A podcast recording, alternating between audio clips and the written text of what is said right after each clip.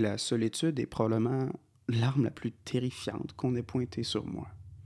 Le sentiment profond que tout est éphémère, au lieu de remplir le moment présent de sens précieux, irrécupérables, a rempli mon cœur de haine, de désir de destruction contestataire et surtout d'angoisse. J'avais tellement peur de la mort que je voulais mourir.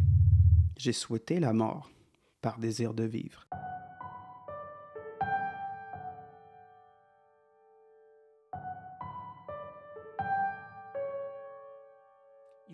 To face the potential for malevolence that exists within you and in the world. values, That's crazy. epistemic, moral, and aesthetic, that- that goes beyond what the physical environment sciences doesn't can push the organism I around. The organism doesn't push the environment. monde où les gens, à cause de notre matérialisme, ont beaucoup de difficulté à saisir les, les histoires the burden of suffering. And so that's the acceptance of the If you want cross. stay in the state of illusion, stay in it. But you can always wake up. Si je me fie à ce que j'aperçois ces temps-ci sur le net, quelque chose d'important, de mystérieux et d'extrêmement intriguant se prépare dans les coulisses du monde. Il y a du mouvement derrière le rideau de la scène. La soif de sens assèche cruellement le terrain. Le climat est aux prises de positions extrêmes pour satisfaire un besoin de fraternité, de communauté, de cible à poursuivre. La révolte contre la stérilité des traditions a mené à l'abandon des fondements de la culture, à tort ou pas. Les traditions, cependant, existent pour remédier à des problèmes qu'on oublie facilement quand ils sont tenus en marge grâce à elles. Le ciel obscurci, précurseur au déluge de la confusion, pousse au désir de retrouver une arche unitive, de retourner aux sources. C'est mon constat que l'histoire de la quête universelle du sens à la vie en est un bien étrange chapitre aujourd'hui. Un chapitre que je me plais à appeler La résurgence de la pensée religieuse. OK, c'est beau, c'est beau, c'est correct. Non. Un peu de contexte. Au début de ma vie d'adulte, on parle de 2012 à 17 environ, j'ai été exposé à une certaine mode, un courant de pensée qui grandissait fortement en popularité sur YouTube, entre autres, et qui m'a fait perdre ma foi superficielle de jeunesse. J'ai entendu dire par la suite que ce mouvement s'inscrivait dans ce que l'on appelle le nouvel athéisme. Les experts sauront bien le définir et citer les principaux auteurs qui y sont associés, et qu'à l'époque je faisais semblant d'avoir lu. oui, oui. En vérité, moi je passais mes journées entières sur YouTube. Sur YouTube, le nouvel athéisme se présentait comme une partie de la contre-culture. Les chaînes auxquelles j'étais abonné produisaient pour la majorité du contenu légèrement humoristique et très réactionnaire face à la droite conservatrice américaine, euh, chrétienne, homophobe, sexiste, raciste, etc. Bref, cet athéisme semblait être une réponse à une majorité superstitieuse, fondamentaliste et antiscientifique qui, par leurs idées rétrogrades et dépassées, opprimaient la minorité qui osait remettre en question les dogmes à la lumière de la raison. Les petites failles laissées par mes questionnements inavoués sur la foi étaient bien confortablement remplies. Ou, ou. En tout cas, moi, les métaphores. Mon sens de la justice et mon désir de vérité étaient comblés par ces observations. Ah. J'ai fini par pleinement assumer la perte de ma foi et par m'associer à ce type de contenu. C'était bien pensé, intelligent, ça répondait aux objections que j'avais sur la spiritualité, ça allégeait mon anxiété sur l'enfer, que je voyais comme une invention euh, pour faire peur aux désobéissants, etc. Bon. J'avais le sentiment d'une supériorité intellectuelle et morale, j'avais l'impression d'appartenir à une résistance. Parce que le paysage se résumait à ça, pour moi. La science et la raison du côté de la coexistence, la religion et la superstition du côté de l'intolérance. Et bien vite, je suis devenu carrément anti-religion. Avec ni Dieu ni maître comme credo, j'ai joui que très peu de temps finalement de mon alliance avec les émancipés. Mon sens à la vie, je le trouvais dans l'aide aux opprimés, aide que j'opérais si efficacement grâce à de cinglants statuts Facebook, mais comme petit à petit je remettais en question ma moralité même, que j'avais, malgré moi, obtenue du christianisme, je me trouvais dans la drôle d'impasse de vouloir faire le bien sans vraiment savoir pourquoi, sans être certain que c'est bien de faire le bien. La grande œuvre de ma vie devenait donc de représenter ma confusion face à l'injuste et incompréhensible réalité, notamment à travers l'art bruyant, euh, tout en jouissant au maximum du peu de plaisir sensible que la vie peut offrir. Et attention, ce que je dis là, c'est pas une critique de l'athéisme en tant que tel, ni du progressisme. Euh, je suis certainement pas assez, assez équipé pour ça, même que je suis pas sûr que le mot progressisme existe. Eh ben oui. En tout cas, ce que je critique, c'est une attitude globale de déresponsabilisation qui a abouti à l'absence totale de but, de direction dans ma vie. Ma règle d'or était la suivante. Mangeons et buvons, car demain nous mourrons.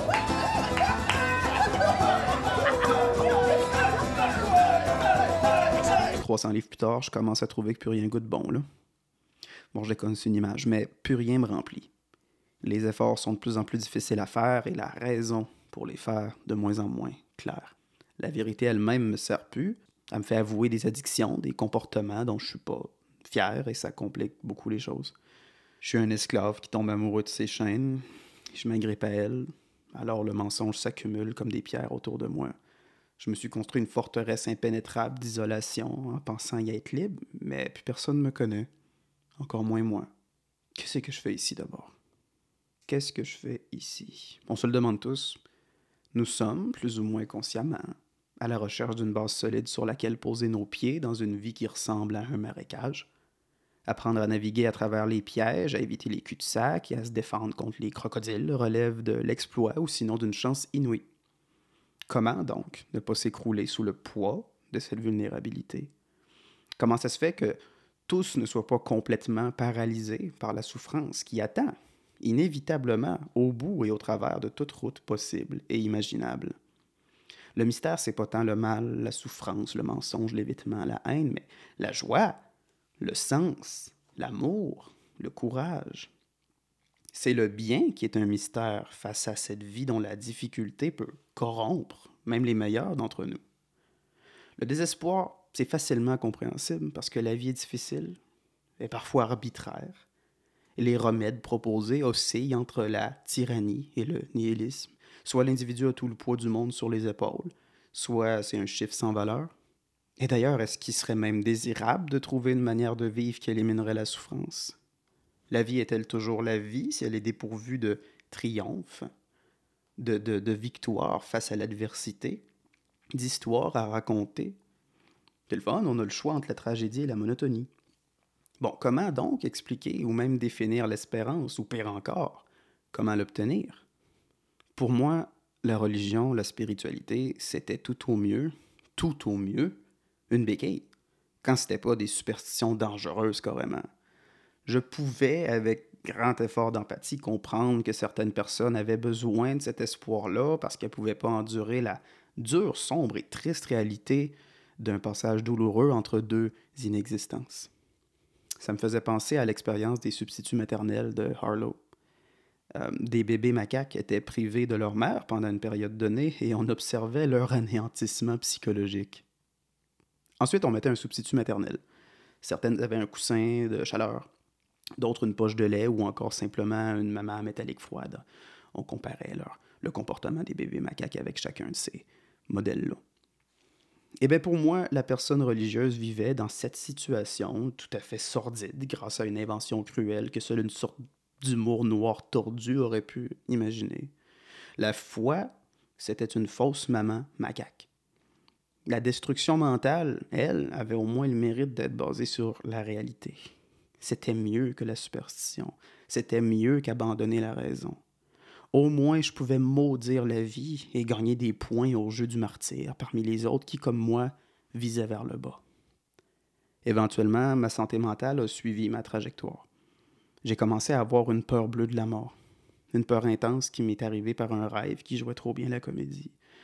Elle m'a saisi si fortement et avec une telle puissance de réalisme que je ne me permettais plus le moindre plaisir. Éprouver du plaisir ou penser à ceux que j'aime, ça faisait trop mal parce que j'avais le ressenti profond de leur éventuelle disparition qui planait au-dessus de toute joie comme un gros nuage noir.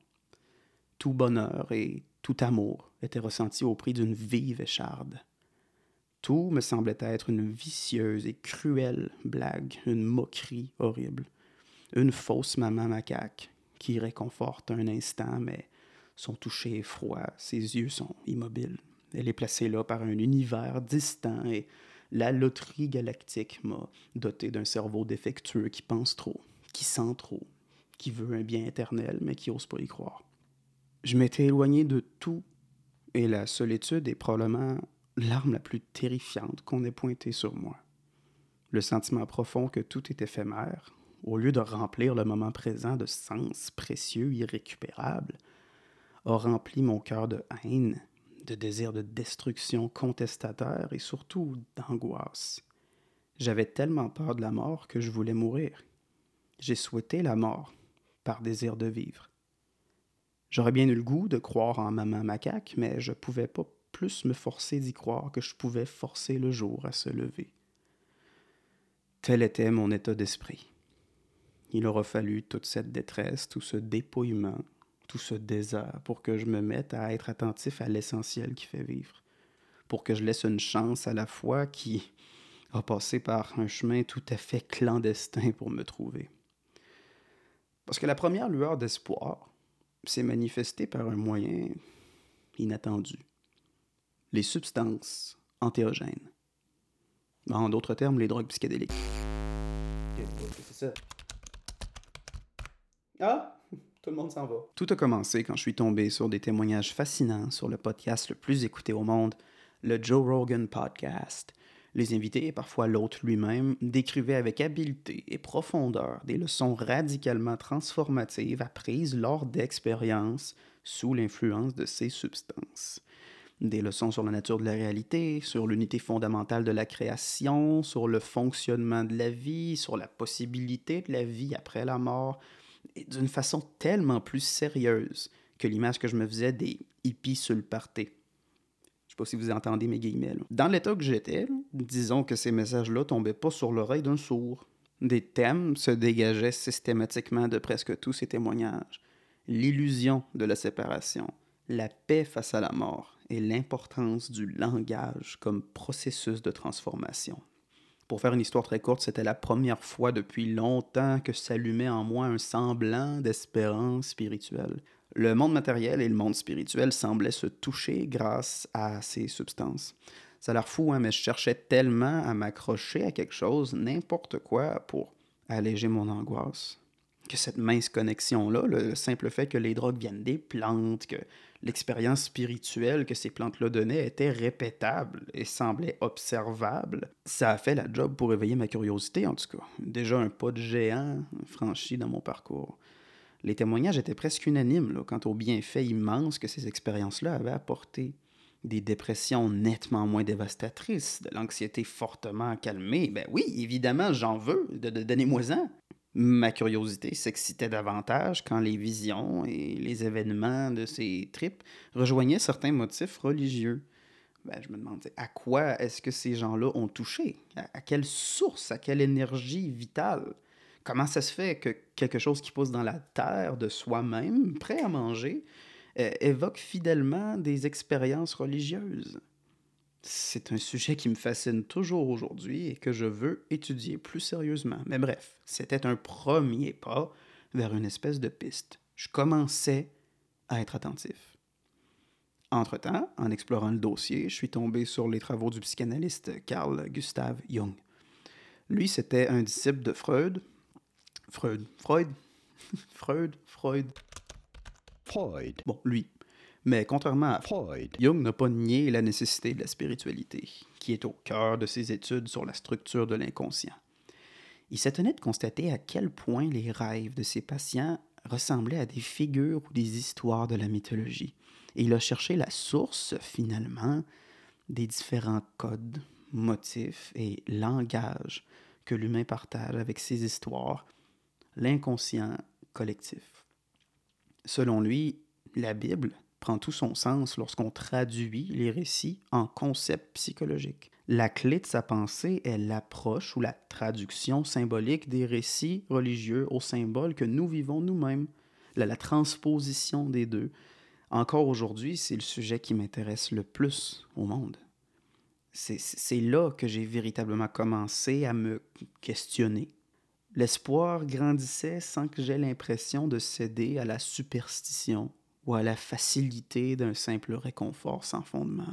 Par la suite est arrivé le véritable tournant de ma vie spirituelle dans la personne de Jordan Peterson. Euh, ça, c'est quelqu'un qui est très, très connu sur le net. Je serai sûrement pas le seul à vous en parler, mais je trouve qu'on n'en parle pas assez ici. Euh, toujours dans le domaine de la psychologie, Peterson m'a surtout attiré pour deux œuvres qui me sont apparues au moment où j'en avais le plus besoin. Son livre intitulé 12 règles pour une vie et sa série d'études sur la psychologie des récits bibliques disponible dans son entièreté. Où ça? Sur YouTube. Hop! Ici, moi! Jordan Peterson est un véritable phénomène et nous allons y revenir avec beaucoup plus d'attention dans un avenir proche. En fait, ça c'est vrai pour tous les sujets que j'ai mentionnés à date. S'il y a bien quelqu'un qui représente et synthétise tout ce qui a été effectué comme travail pour réconcilier la science et la religion, c'est lui. Si un pont entre la raison et la spiritualité devait être construit, on le construirait avec ses eaux. Vraiment mes métaphores aujourd'hui. Peterson démontre d'une façon accessible que la science et la foi ne sont pas nécessairement en conflit. C'est pas mieux, ça? Bon. Il passe surtout par la prise de responsabilité individuelle comme message fondamental des récits religieux. Globalement, les comportements qui font fructifier la vie sur le long terme sont observés, puis racontés, pour finir au fil des années par devenir légendes, puis mythes selon la culture. Ces mythes sont ensuite regroupés et les caractéristiques communes que chaque figure héroïque partage sont compilées pour aboutir à une sorte de méta-héros dont l'exemple le plus flagrant est le Christ Jésus.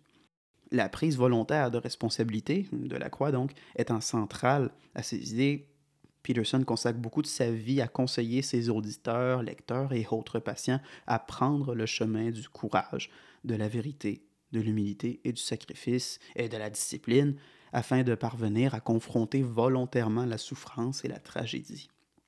Sois la personne la plus fiable aux funérailles de ton père.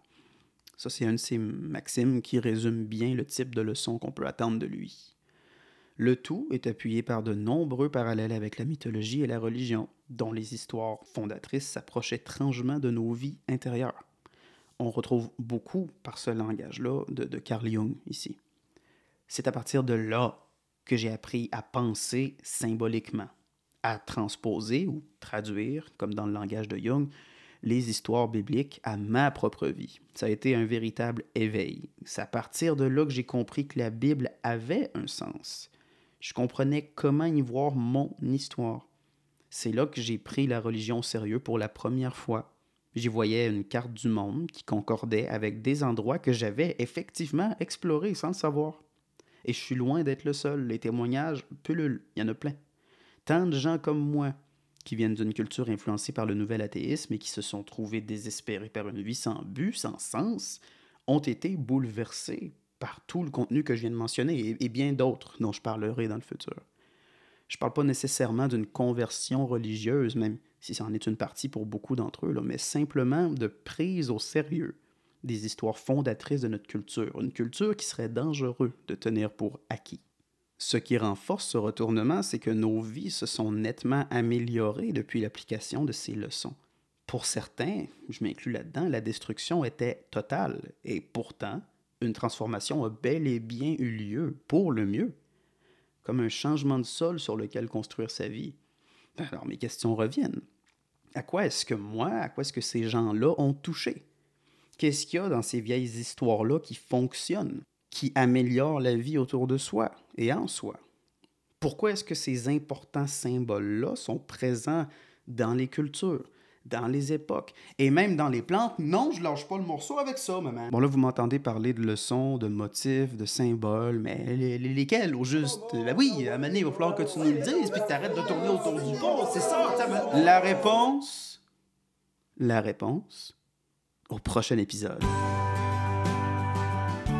Non, mais plus sérieusement, voilà en quoi consistera ce podcast. Ce qui m'a amené de fil en aiguille à prendre le christianisme au sérieux, c'est de constater à quel point les récits bibliques sont trouvables dans la littérature, dans l'architecture, au cinéma, en psychologie, dans la mythologie, dans nos vies, bref, dans toute la culture. On dirait que l'histoire, le monde même, répète des schémas, ou, ou même plus encore, on dirait qu'il y a un schéma qui informe l'existence comme un code. Au commencement était le Verbe, Et le Verbe était auprès de Dieu, et le Verbe était Dieu. Tout fut par lui, et sans lui rien ne fut. Évangile de Jean, chapitre 1, versets 1 à 3. Le Verbe. Le texte original grec utilise le mot logos. C'est ce mot-là qui est difficile à traduire et auquel je fais référence quand je parle de schéma, de code ou de motif. C'est ma tentative de traduction du mot anglais pattern, qui je trouve désigne bien logos. Langage, code, rythme, schéma, motif, les Bibles françaises choisissent généralement parole ou verbe. On peut aussi euh, penser au livre de l'Exode, chapitre 3, verset 14. Dieu dit à Moïse, Je suis celui qui est. Et il dit, Voici ce que tu diras aux Israélites. Je suis, m'a envoyé vers vous. Au cours de ce podcast, c'est ça que je veux. Examiner les récurrences de ce motif qui opère dans des voies inattendues, très éloignées, et qui m'a orienté vers une vie que j'aurais jamais cru possible. Je veux mieux l'observer, mieux le comprendre, solidifier la base de mes croyances, tout en partageant ce qui me fait triper. En gros, je suis juste quelqu'un qui a beaucoup de questions et peu d'amis à qui les poser. C'était probablement l'introduction la plus longue au monde, mais maintenant que le contexte est posé, on peut commencer. oui, oui, bravo, bravo. Alors je vous souhaite la bienvenue à tous et à toutes. Voici Motif Operandi.